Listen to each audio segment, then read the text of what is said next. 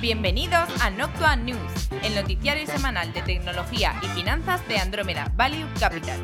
En media hora comentaremos las noticias más relevantes de estos sectores. ¡Comenzamos!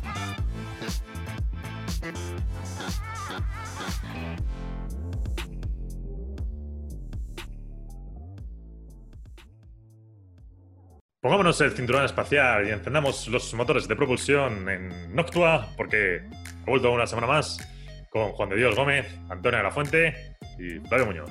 ¿Qué tal ¿Qué tal? estás? ¿Cómo estáis? Muy bien, ¿y vos? Buongiorno per tutti. Antonio, estás italiano hoy. ¿Qué ha pasado? Eh, he desayunado un poquito de rigatone. Rigatón. ¿Sabes? Que- Eh, que mañana salimos ya al cole. Sí. Bueno, venga, eh, vamos con el briefing. ¿Qué tenemos esta Exactamente. semana? Pues tenemos dos temas: eh, Zoom y las apps de rastreo y contacto para frenar la curva. Estas que se están comentando tanto. Así que, bueno, pues venga, vamos a ello. Media. Bueno, esta semana en mercados no ha habido gran novedad, así que no la saltamos y vamos directamente a media. Vamos a entrar en cosas más interesantes y así no, no nos enrollamos y no perdemos tiempo. En media, la gran noticia es que AMC, AMC, que es la cadena, bueno, AMC en Estados Unidos tenemos que verla desde los dos lados porque ya hicieron la división hace, hace años. Una es por el lado de lo que son los cines en físico, es un negocio tradicional de cines, y otro es AMC Network, que es el canal de, series, películas, que sobre todo está volcado a lo que es televisión por cable. Eh, bueno, pues AMC, la parte del cine, dice que va a dejar de emitir las películas de Universal.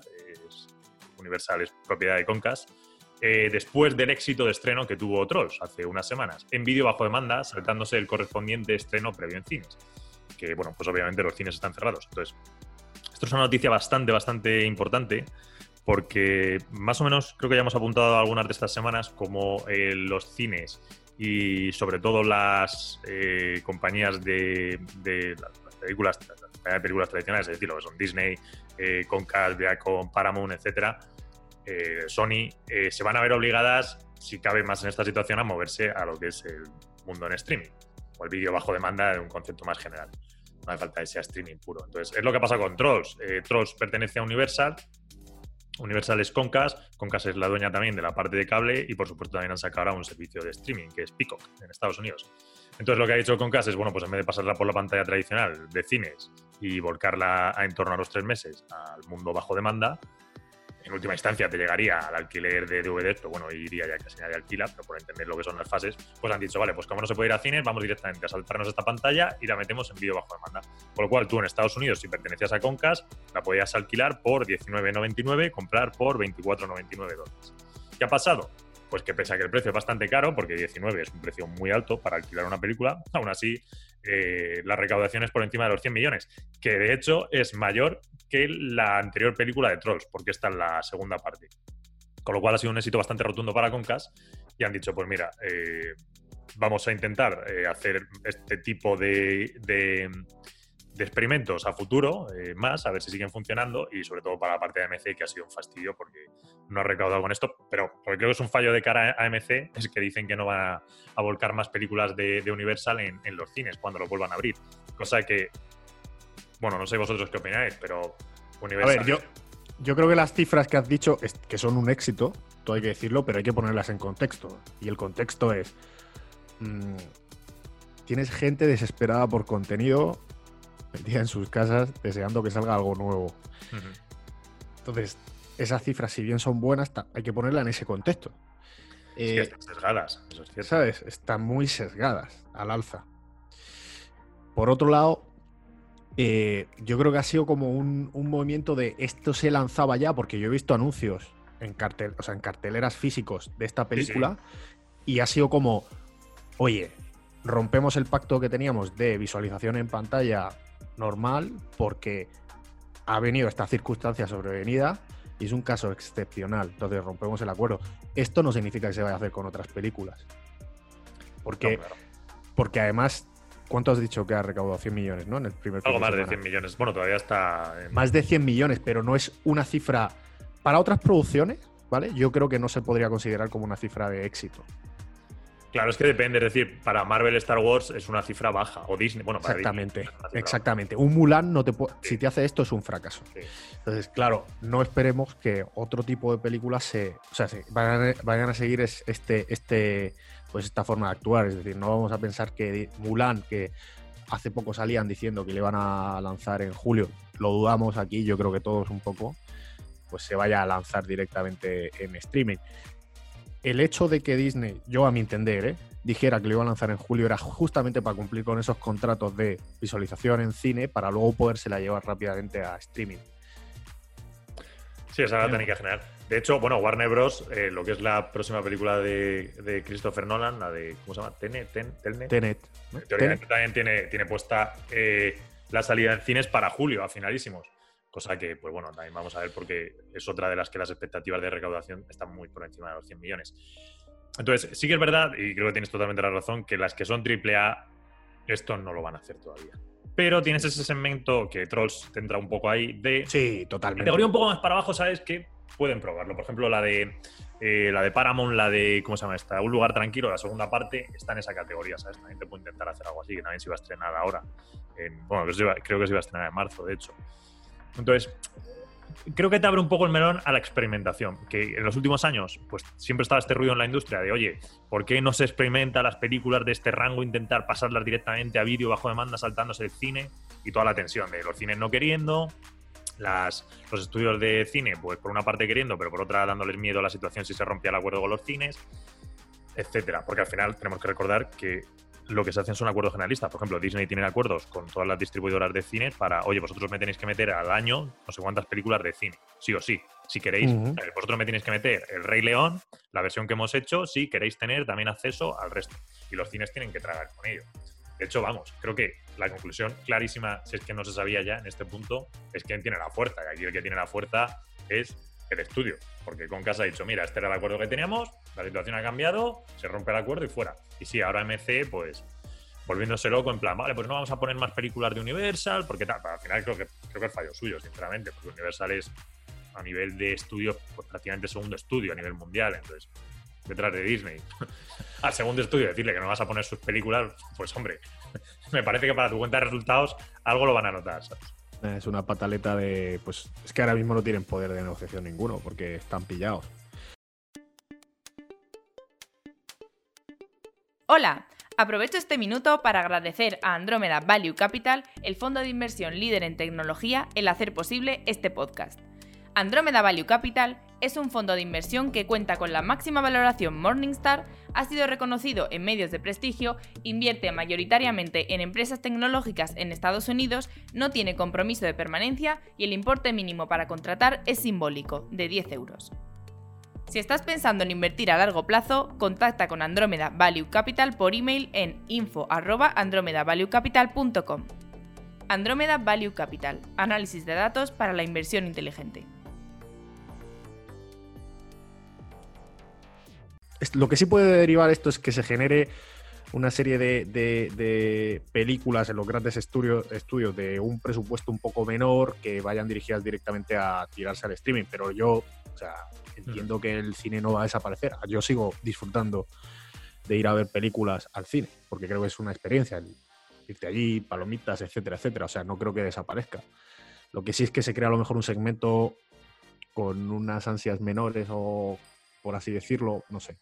A ver, pero, pero bueno, es- está claro lo que dices tú, que ahora es un momento de experimentar en este año y pico, que es el tiempo que estarán los cines relativamente vacíos. No porque, por un lado, por decisión de usuarios y por otro lado, por reglas. Mira, Un poco, eh, aquí las directrices dicen que, por ejemplo, los, los restaurantes tienen que estar a un tercio de capacidad, ¿no? Y poco están diciendo que a un tercio de capacidad eh, no les compensa abrir. Mira, en en esta línea sobre el tema de cambio de las reglas y de, y de estrenos, eh, la academia eh, de, de los Oscars, y además es un tema que nosotros aquí ya habíamos planteado que iba a tener que haber cambios, eh, ha decidido que por el tema del COVID, que para la edición 93, eh, todas aquellas películas que tuviesen sus, los planes de lanzamiento, pero que, no, habían sido todavía estrenadas en cine, iban a permitir que el estreno se realizase en plataforma, única y exclusivamente. Y aún así pudiesen optar al tema de los, de los Oscars. Así como que tampoco obviamente pues eh, hubiese ningún tipo de necesidad de estrenarse en, Los Ángeles. Así que aquí, o sea, un poco cómo están cambiando este tema y cómo se están adaptando, porque es que si no se quedaban sin, sin, sin películas que nominar. medidas, medidas excepcionales. Los de Netflix se tienen que partir, porque ¿os acordáis del año pasado cuando hubo rumores de que iban a comprar hasta salas de, cine para poder proyectarlas? Sí, sí. En fin. a ver, Netflix tiene algún acuerdo para. Bueno, de hecho tiene la sala de cine aquella, la de. ¿Cómo son las de París y tal? Parece que son tan ridículas lo que tienen que no, que no afectan en absoluto. Eh, pero bueno, sí, es el cambio que hay y tal. Y lo de los cines, que mm, quería traerlo un pelín, bueno, por acabar el argumento, está diciendo Juan de. Sí que es verdad eso, que creo que hay mucha. A ver cómo decirlo esto en español. Eh, misconception, ¿no? Como em, que no se entiende bien el funcionamiento del cine, porque mucha gente se dice, no, es que los cines ya no son un negocio bueno y tal. A ver, realmente si segregar las cifras de los cines, todo lo que son grandes producciones, de hecho les han funcionado muy bien al cine. Y en los últimos 10 años, desde la crisis, ahí han ganado mucho. Entonces, si de hecho un cine de con es decir, un cine con ciertas características muy enfocadas a superproducciones y tal, es muy rentable y ha sido más rentable y ha estado en crecimiento estos últimos 10 años. Lo que pasa es que, claro, el modelo de cine tradicional que veníamos utilizando anteriormente, de te vuelcan todas las películas, pues sí, se ha sufrido muchísima más disrupción. ¿Qué pasa ahora? Pues que sí, ahora va a venir otra fase más de cambio. Entonces, ¿cómo van a funcionar los cines dentro de 5 o 6 años? ¿Sabes? ¿Los que son grandes producciones van a seguir viviendo? Pues no sé, puede ser, puede ser, porque al final sí que es más complicado ver a los AAA que vayan directamente a plataformas en streaming. Pero bueno, no sé. O ajustas, ahí hay, o, ajustas la monetización, o ajustas qué precio pagas y segmentas y no lo pones como lo pones como un opcional o algo así, o no te salen los números. Mm. En principio. Luego ya, oye. Pues, no sé, es que va, a tener que haber muchos más acuerdos entre, entre cines y servicios de streaming. Sí, sí. Porque están obligados a vivir. O sea. Y, es que un día te va a llegar. O, cosas, o, sea, acuerdos del estilo de, oye, si yo tengo mi. Eh, publicar, o sea, ¿por qué no, a pesar de. imaginemos Netflix que publica una película muy buena, con un presupuesto muy alto, que quiere sacar el máximo potencial, y yo tengo una suscripción con Netflix, ¿vale? ¿Por qué no puedo tener un acuerdo con XZI, cadenas de cine, por el cual yo, si tengo mi suscripción y puedo demostrarlo, puedo tener un descuento al precio normal? Por ejemplo. Entonces, a mí eso lo vería como un como que me aporta valor, es decir, oye, yo estoy pagando una suscripción por un contenido, por una biblioteca de contenido muy bueno, pero además tengo la posibilidad de pagando la mitad del precio, un 75% de ir a verlo en Full HD, bueno, Full HD o la pantalla eh, grande, perdón, eh, del cine con todo el sonido y todo lo que conlleva, mis palomitas, mi butacón y, eh, bueno, todo lo que todo lo que lleva la experiencia de ir a ver una película en el cine, que yo creo que sigue aportando valor y a mí me gusta. Sí. Sí. De hecho, puede ser que al final los cines ya prácticamente lo único que ganen sea por eso, por los servicios añadidos de palomitas, tal, y que se vayan enfocando un poco más en eso. Y lo que es el precio de la película, pues. No, de hecho, si mira cifras es por ahí donde sacan eh, el, margen. Mm. Vale, eh, vamos con eh, los estrenos de streaming, porque no hay Lightning Round, prácticamente lo que hemos hablado eran las únicas eh, dos noticias importantes, las hemos consolidado. Entonces, vamos con los estrenos de streaming, hay bastantes cosillas, hemos hecho algunas sinopsis así rapidillas. Empezamos con Netflix, el viernes 1 de mayo estrenó Conquista Medias, eh, una tímida estudiante llamada Ellie ayuda a un deportista de instituto a intentar conquistar a la chica de la que ambos están enamorados. Bueno, pues ahí está. También tenemos Casi Feliz, una comedia argentina. Sebastián es un locutor de radio de discreta fama que intenta orientarse en el mundo al tiempo que se ocupa de su ex esposa Pilar, de quien sigue enamorado y de sus dos hijos. También tenemos Fury, película francesa. Durante las vacaciones de verano, Chloe y Paul eh, prestan su casa a la niñera de su hijo. Al regresar de su viaje, la familia Diallo encuentra la puerta cerrada. Han cambiado las cerraduras y los ocupantes declaran estar en su casa. Para Paul es el comienzo de un combate que va a hacer cambiar a su pareja, sus valores y su manera de ser. Sorpresa. Sorpresa. Bueno, yo creo que lo, más importante o lo más eh, que están puestas todas las esperanzas esta semana es en Hollywood, serie americana ambientada en los años 40. Es una miniserie, cuenta la historia de un grupo de aspirantes actores y cineastas que buscan alcanzar la fama en Tinseltown, eh, cueste lo que cueste. Cada personaje ofrece su punto de vista diferente y único sobre la realidad encubierta de la edad de oro de Hollywood. Y luego también tenemos All, Day- All Day and Night, una película americana, y Into the Night, una serie belga con una sinopsis totalmente distópica, la leo. El sol comienza a provocar la muerte de todo aquel que se expone a él por motivos desconocidos. Se trata de un misterioso evento cósmico que está arrasando el planeta. En Bélgica, los pasajeros y la, tripula- la tripulación a bordo de un vuelo nocturno secuestrado intentan evitar el sol y poner rumbo al norte, esperando poder refugiarse en la oscuridad. sea, Esto de es una maravilla o un truño que no hay quien se lo trague. No tengo la opinión todavía porque... Eh, esto es como Sharga- como es la película de Sharknado, ¿no? Sharknado. Algo así, ¿no? Sí, sí, por Dios. Pero, por ejemplo, Sarnado es un truño brutal y aquello recaudó que fue. Porque se, se hizo viral en internet de lo mala que Claro, era. sí, es sí, como la película esta que luego hizo James Franco. eh, Ah, sí, la peor película aquella del mundo, ¿no? No sé que es la peor película que se ha hecho No, bueno. Sí, sí. Bueno, que- la de Sarnado, para que no la sepa, es que era en Nueva York, ¿no? Hay un tornado y el tornado es tan potente que expulsa a la ciudad de Nueva York los tiburones que hay cerca. No sabíamos que había tiburones en Nueva York, pero bueno, es lo que hay. Y luego Eh, una, y una- un, o sea, una- un inciso es que comentamos la semana pasada que estrenaban Extraction, que era una película de los creadores de, Jane, de John Wick, perdón. Eh, a los amantes de la acción, tiros, peleas y así chulos, pues es bastante entretenida, a mí me ha gustado. No es un, no es un peliculón, pero es divertida. Ah, bueno, o entretenida. Di que está el marido de la Pataki de protagonista. Bueno, sí. Eso es lo que te gusta, ¿eh? Yo la he visto, está. Bueno, es de los hermanos, sí, los hermanos Russo la dirigían también, ¿no? estaban por Mm. Eh, sí, está entretenida, ¿eh? De Es hecho, en. España, en España no se llama Extraction. eh, la han titulado Tyler, el nombre del personaje, que era Tyler, no sé qué. Y está bien, o sea, sí, tiros, golpes y tal. Bueno, está bien, pega, está guay como pega. de acción. Está bien para, está bien para esta época de confinamiento que necesitas como. Necesito salir, necesito dar una vuelta. Entonces, bueno, ya lo hacen por mí estos actores. Ay, Bueno, vamos con HBO. Eh, para el día 6 eh, estrena Natalie Wood, eh, Entre Bambalinas, que se trata de un documental acerca de Natalie Wood. Y luego Disney Plus, que estrena el de Star Wars, el descenso de, de Skywalker. Eh, yo creo que no hace falta hablar de, de- del ascenso de Skywalker, ¿no? De qué va. La última película de Star Wars. Para el que no- Eh, no, no vamos a hacer ningún tipo de spoiler, ¿no? De, de si muere él o muere ella. ya ni me acuerdo cómo acaba, tampoco. No, sí, sí me acuerdo. Eh, o sea, no, no- no es spoiler de Antonio. ¿A ti te gustó, no, Antonio? No, no, no, claro que sí. Si te abandonabas a lo que es la épica, épica de Star Wars y sin ningún tipo de criterio ni, ni razón de ser, pues claro que sí. Es un, Para entretenerte. claro, es un entretenimiento puro y duro. Aquello es un show de, de JJ Abrams. Eh, Sí. hay, que, hay que recordar que en la segunda le destripan al pobre malo que se supone que iba a ser el malo malísimo. Y, y se planta en la tercera y cierre sin, sin, sin malo que, que hay que hacer algo. O sea que, que, que el hombre dice, pues venga, todo, todo vale. Sí, a mí me gustó más la anterior. Sí, porque de hecho está, hay cosas, siendo crítico, a ver, es decir, eh, en un minuto, ¿no? Pero si entras, o, o yo cuando entré en la sala de cine, pues fue en plan, bueno, voy a ver qué me, qué me presentan, me entretengo y ya está, y me entretuvo, y tampoco le dimos a vueltas. Ahora, si quieres ser crítico, hay cosas que dices, bueno, pero, o sea, Bueno, pero bueno, esto, pero bueno. esto de dónde te lo sacas, ¿sabes? El guion aquí, me has hecho una barbaridad, y, pero, pero bueno, en fin. Para pasar el rato. Quien no la haya visto y más o menos le guste Star Wars, pues bueno, que la vea porque también. Dinos algo de Apple TV. Eso es Juan de. Ya habéis acabado con, de destripar con la películas. crítica de Star Wars, perdón. Estaba esperando a que os quedarais a gusto para continuar. The Last No, Dance. bro- The Last bro, Dance. The Last Dance.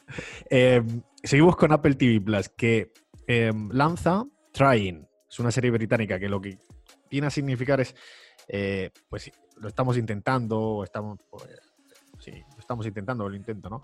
Eh, eh, el, el- tema es de dos padres que intentan tener hijos, pero uno de ellos no puede tener, entonces se plantean diversas opciones y al final deciden adoptar. Y es, pues, oye, ¿qué se les plantea a partir de ahí? En Amazon Prime TV, el día 1 de mayo, tenemos Upload, que es una serie americana en la que bueno, se centra o se desarrolla en el año 2033.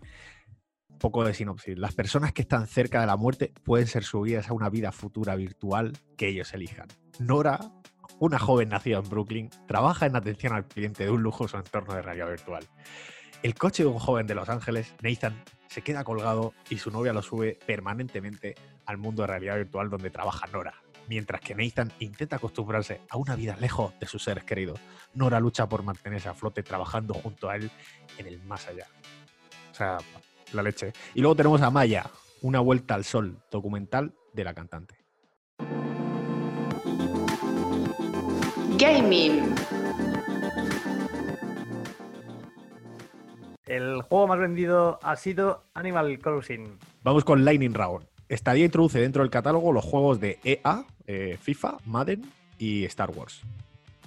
Y Ubisoft anuncia el nuevo Assassin's Creed, donde, dato interesante, decían que habían llegado a trabajar hasta 15 estudios para desarrollar el videojuego que llegará a finales de este año. Es un Assassin's Creed ubicado en la mitología vikinga. Eh, y bueno, al final lo interesante es lo de los 15 estudios, que creo es, es prácticamente el récord en Ubisoft en número de estudios. Y la verdad es que a nivel general, en colaboración, 15 estudios estaría en el top top más alto de, de desarrollos de videojuegos, que, que es una proeza, la verdad.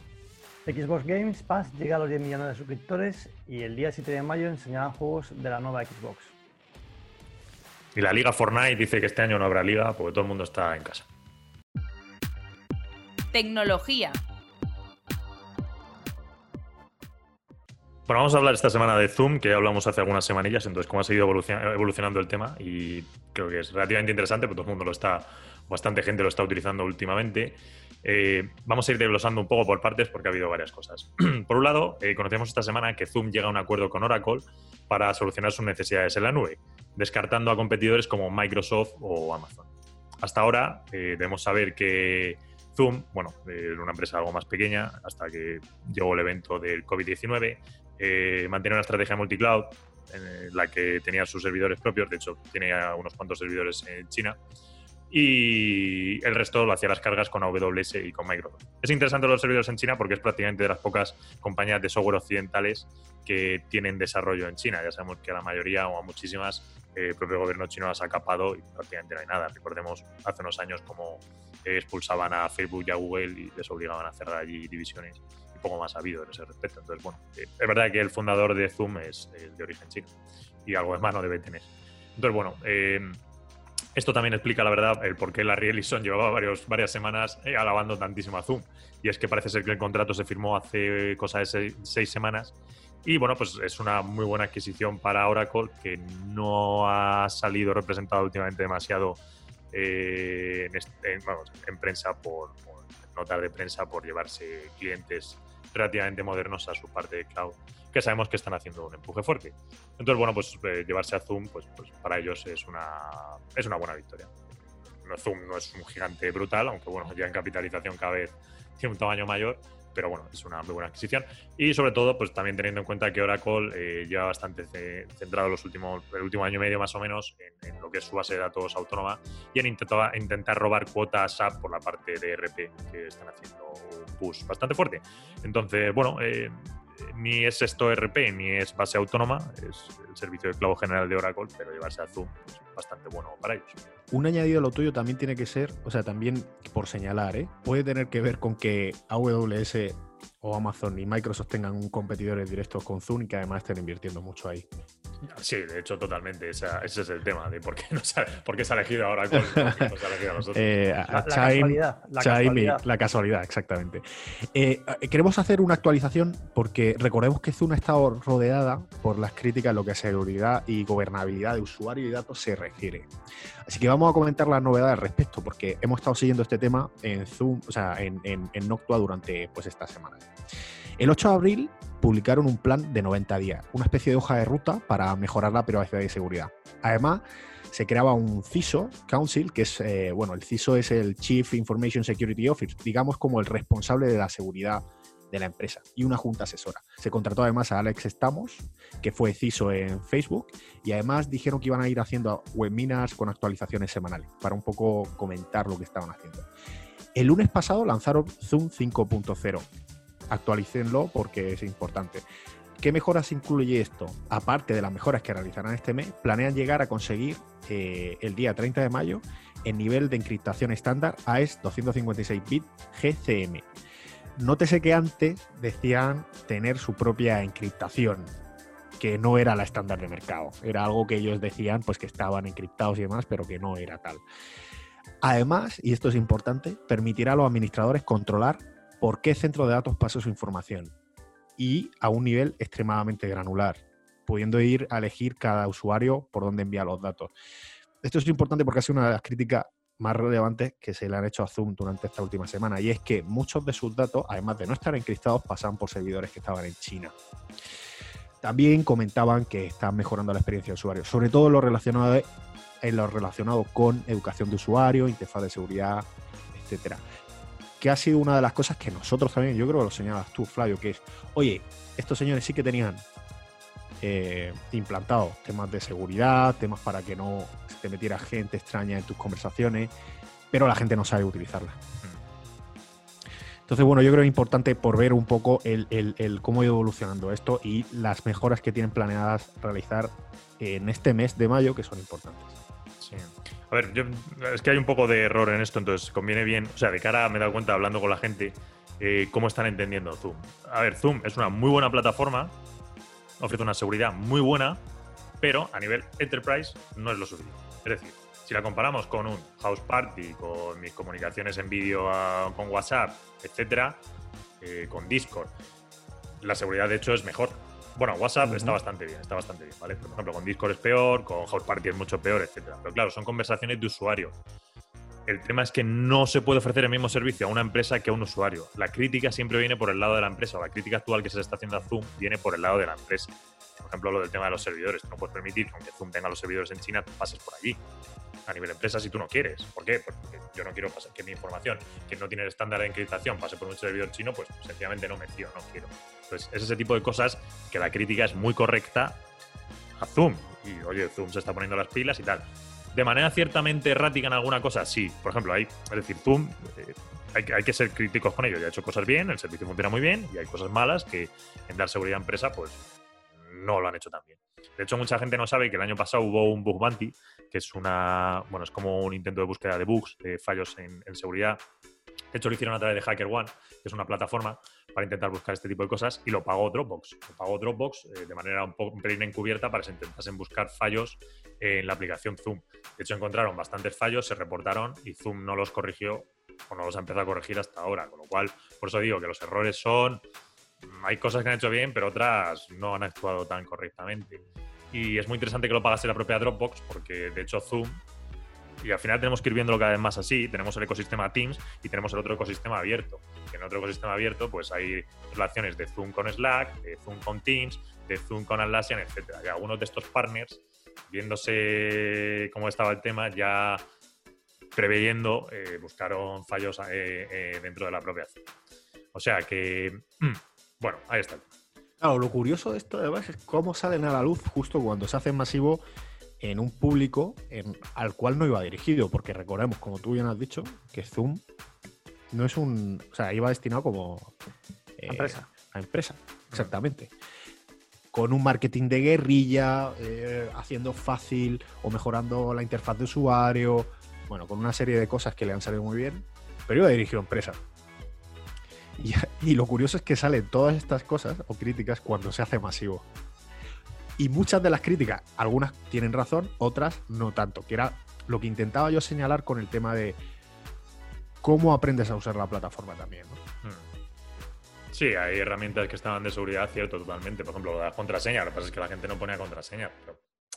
Sí, es verdad, tú como, como solución tienes que ir un paso más adelante y decir, oye, pues vamos a hacerlo lo más sencillo posible a nivel interfaz para que la gente entienda que tiene que poner la contraseña, etcétera. O sea, que fallo ahí, ahí en Zoom. Sí, fallo ahí. Pero también el fallo de la gente que dice, bueno, yo me meto aquí y luego publico mi ID y tal. O sea, que...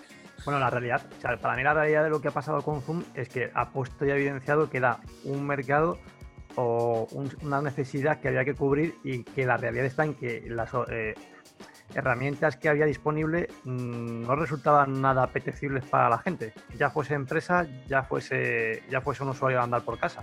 Hmm. Entonces, yo creo que ese es un poco también lo que se tenía que poner un poco y, lo que se han puesto las pilas los demás, de decir, oye, ¿por qué las soluciones que nosotros tenemos no han terminado de cuajar? Ya ha llegado esta gente y, y, ha reventado, o sea, ha reventado el mercado. Porque es verdad que lo han hecho a nivel, tienen, o sea, pues, pues no estaba pensado, ni, ni estaba diseñado, ni, ni estaba hecho para, para, para lo que ha, para el boom que ha ocurrido. Pero carajo, ¿por qué nadie se ha planteado antes que lleva mucho tiempo esto, este tema, o este mercado de videoconferencias que es muy maduro? O sea, que hay muchas soluciones. ¿Qué, qué sucedía con esas soluciones para que no, no, no se pudiesen de alguna manera democratizar para todo el mundo? Sí, siguiendo con la misma tónica, de hecho, bueno, pues eh, ahora como todo el mundo se ha subido al barco, esta semana se anuncia Google Meets, es ahora gratis para cualquiera con una cuenta de Google, quien no tiene una cuenta de Google, y dicen que se permiten hasta 100 participantes. Y Teams también decía que, bueno, eh, Microsoft, o sea, Microsoft decía con Teams, que Teams tiene su solución vídeo en la integración de Skype, pues llegaba a los 75 millones de daily average users, que son usuarios diarios. Así que nos vamos a la Lightning Round. Apple dice que retrasará un mes la producción de los nuevos iPhone, lo cual plantea si llegarán a tiempo para el periodo tradicional al que estamos acostumbrados. Google Cloud mm, está en proceso de intentar adquirir D2 EQ, lo que era la antigua Mesosphere, eh, que se encuentra en una posición un pelín débil, ha tenido que despedir a bastante parte de la plantilla y bueno, pues Google Cloud intenta meter un poco la zarpa ahí. También eh, de Google Cloud anuncia una nueva región en Las Vegas. Nvidia completa la adquisición de Mellanox. Microsoft y Coca-Cola llegan a un acuerdo de forma que Microsoft proveerá de todos los servicios de cloud y herramientas de comunicación a Coca-Cola. TripAdvisor recortará en unos 600 trabajadores eh, debido a la situación y exigirá reducciones de sueldo de aproximadamente un 20%. Deliveroo también despide a 361 empleados. Uber planea igualmente recortar un 20% de la plantilla y el CTO dice que se marcha.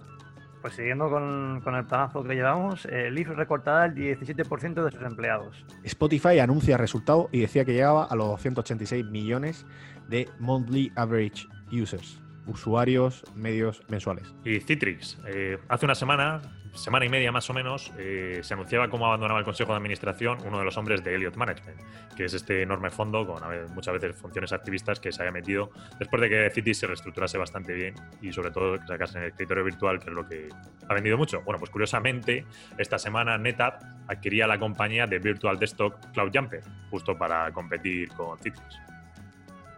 Eh, y para finalizar, Intel lanza sus nuevos procesadores eh, Comet Lake. Seguridad.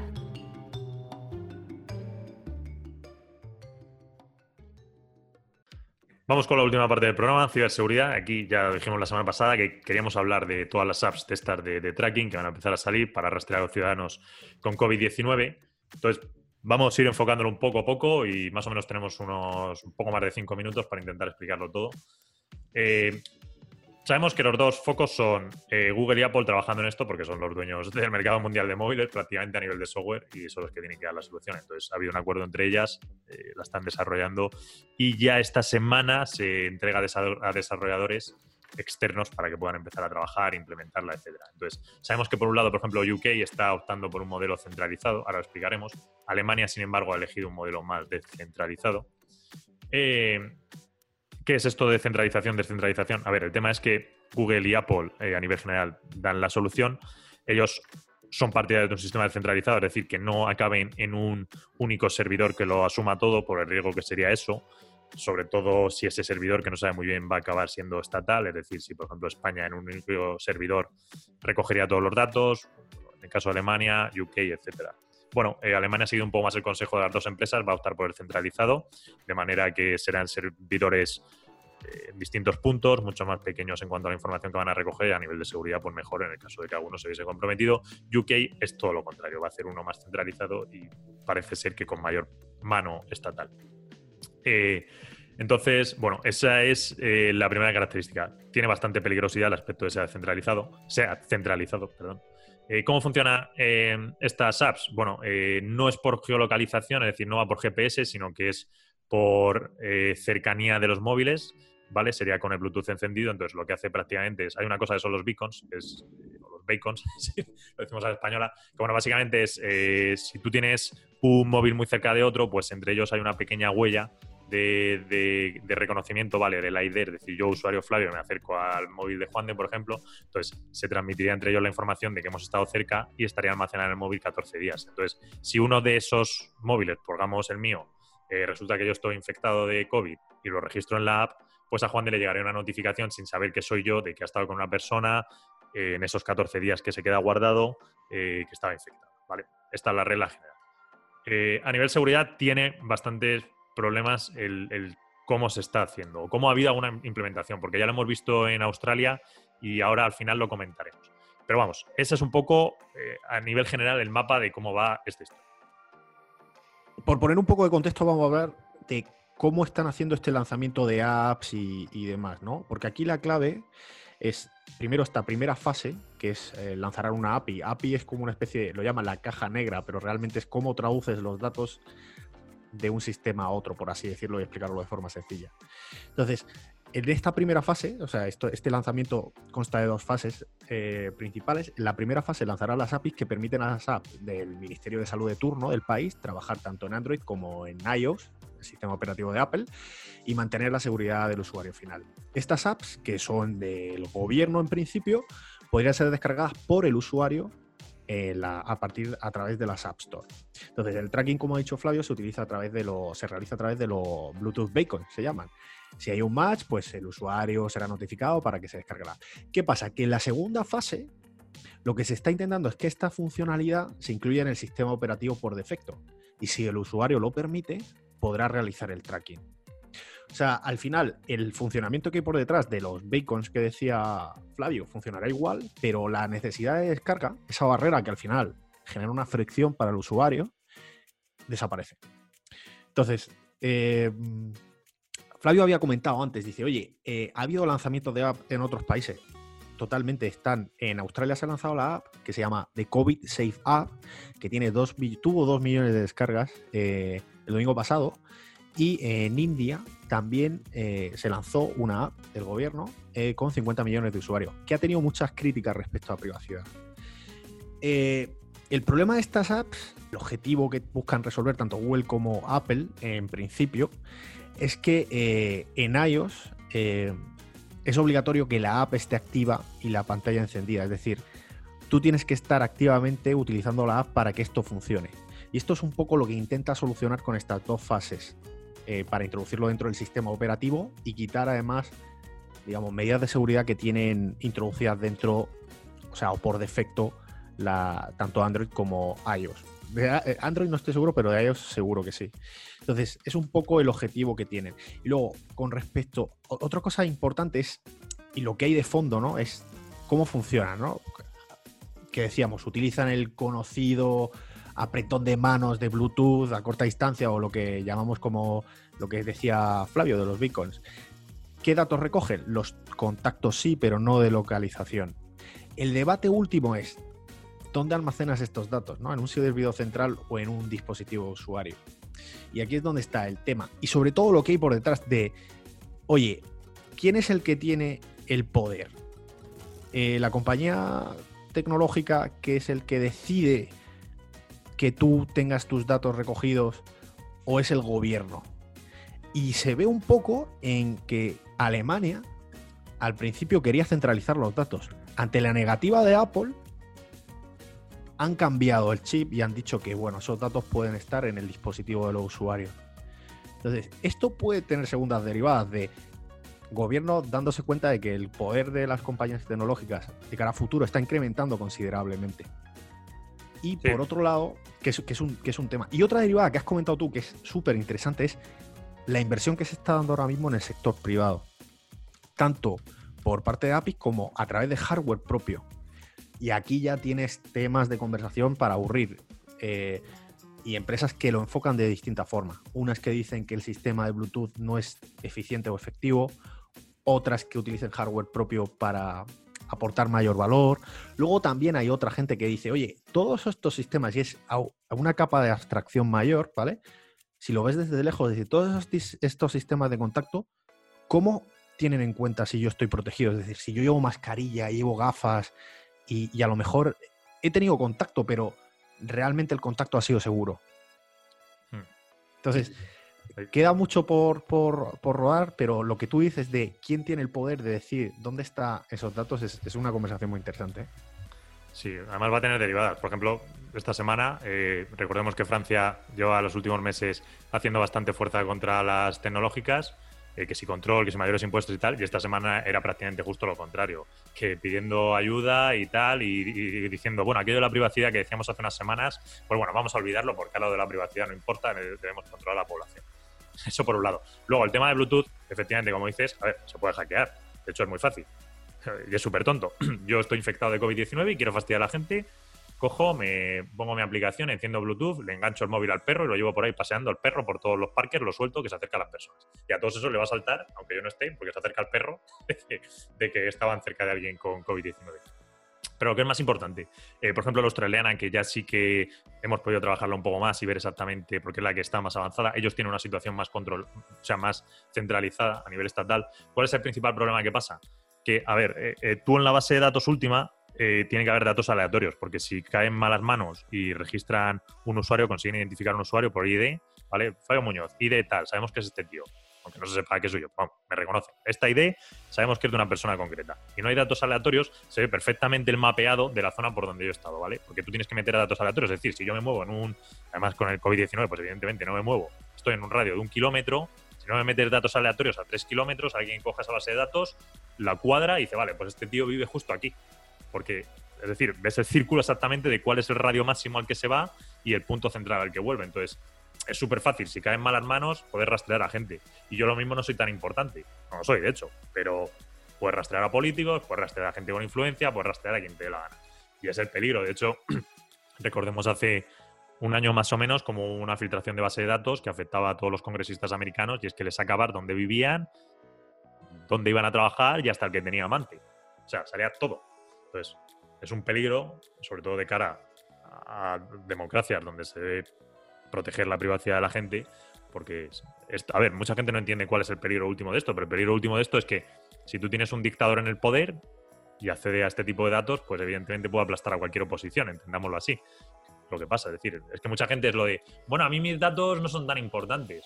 Bueno, tus datos no son tan importantes siempre que estés en una. Sí son importantes, pero aún así en una democracia que se respete, que tal, etcétera. Pero en Rusia ya te digo yo que los datos siempre acaban en malas manos y pues está Rusia como está. Entonces, es un poco entenderlo. Y bueno, pues más o menos esa es la historia de, cómo va a ir esto. Eh, cada estado supongo que va a ir adoptando su modelo, si más centralizado o más centralizado. Es, irónico, es, irónico esto porque no hace ni un año estábamos con el tema de la implantación de GPDR, que se supone que todavía se tiene que implantar. Es, irónico. Y ahora estamos en esta situación en donde, en donde vamos a bichear como si no hubiese un mañana. Y bueno, ya con esto pues cerramos esta parte que yo creo que estaría muy bien. Eh, queda una última cosa, lo que pasa es que se nos está yendo el tiempo un pelín. Es que el otro día tuve una interacción, eh, bueno, ¿qué tal Iñaki? Lo saludo, que sabemos que es oyente. Eh, ¿Tuviste, tuviste una interacción. Sí, no sé por qué he dicho Iñaki y me ha saltado Siri. Pero ha, bueno. sonado, ha, sonado, muy COVID esto, muy COVID ha sonado. Tuve una interacción sin, con toda la seguridad y sin contagios.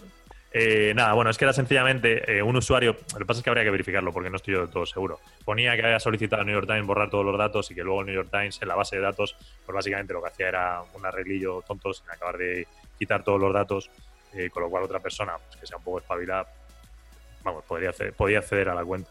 Entonces, era un poco el tema que es que, y viene a, a relación de lo que ha dicho Antonio de la GDPR.